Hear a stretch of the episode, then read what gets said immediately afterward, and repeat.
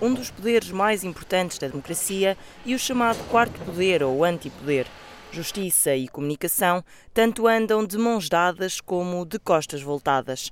Agora, são os dois o mote para um colóquio que pretende trazer à discussão alguns dos temas que os relacionam.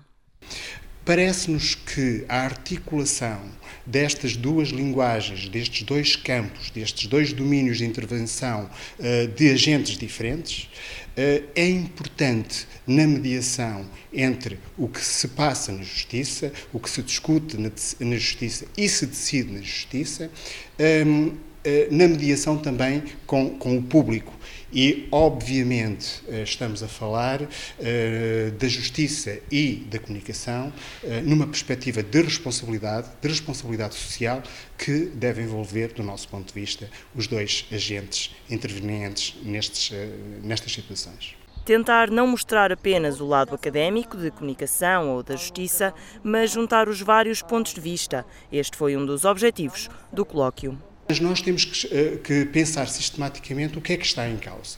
O que está em causa é, obviamente, hum, eh, a opinião pública e a discussão pública de todas estas questões. Eh, e com isto quero dizer que nem tudo vai bem no reino da justiça, nem tudo vai bem no reino dos média. Isso é absolutamente essencial que se discuta que se fale.